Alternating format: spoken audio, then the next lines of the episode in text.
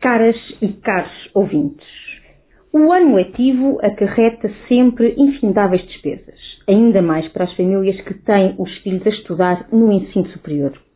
O município de Somar, sensível a estas questões, no início de cada ano, entenda-se ano letivo, abre um conjunto de bolsas de estudo de modo a ajudar as famílias mais carenciadas que, e bem, apostam na formação dos seus educandos os possibilita seguir estudos.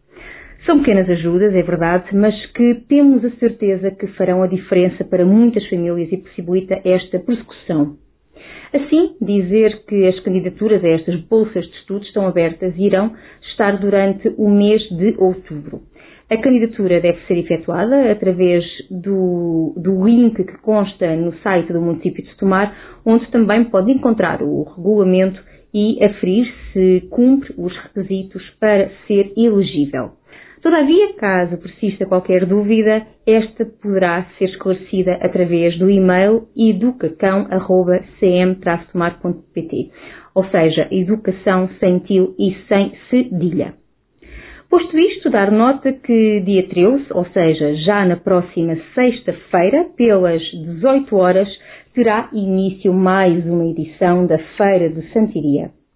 Pedro Mafama, Dama, São Dominho, Sai do Chão, tributo a Ivete Sangalo, seguidos dos artistas Bom Batuque, Sara Santini, a dupla Met Cassette, I Love the 19, são os cabeças de cartaz deste ano. Mas o cartaz é transversal a todos os públicos, tendo espetáculos durante toda a semana que vão desde atuações de ranchos folclore, música diversa, noite de fados, DJs, tunas académicas ou fanfarras.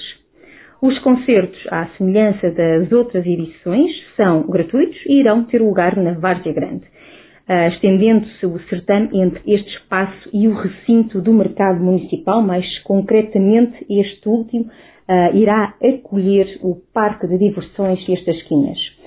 Já nos passadiços, junto à Casa dos Cubos, encontrará os espaços destinados à gastronomia e associativismo, na Rua dos Arcos, o comércio geral, no estacionamento lateral do Palácio da Justiça, a nascente a, Feira das Passas, por trás do Tribunal poderá encontrar o artesanato.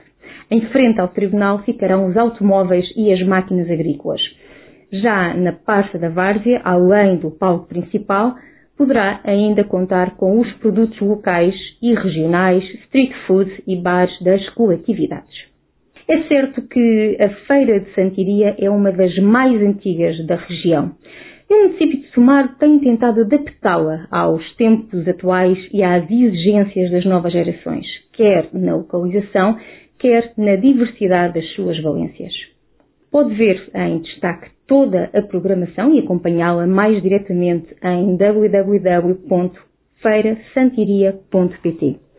Desejo-lhe uma boa semana e uma boa feira.